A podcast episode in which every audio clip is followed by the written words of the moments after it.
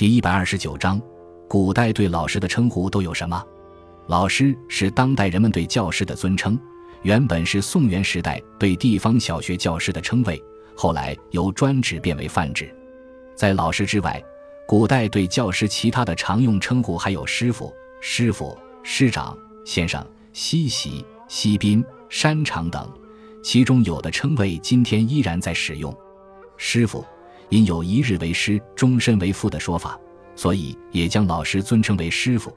师傅一词是对太师、太傅、少师、少傅等官职的合成，因为这些职位负责教习太子，所以师傅也成为老师的代称。这一称谓当今仍在使用，但一般指工商曲艺等行业的老师。师长则含有师老师为尊长之意。先生的原初意义为先出生的人，引申之长辈、知识丰富的人，再引申为老师的含义。西席和西宾。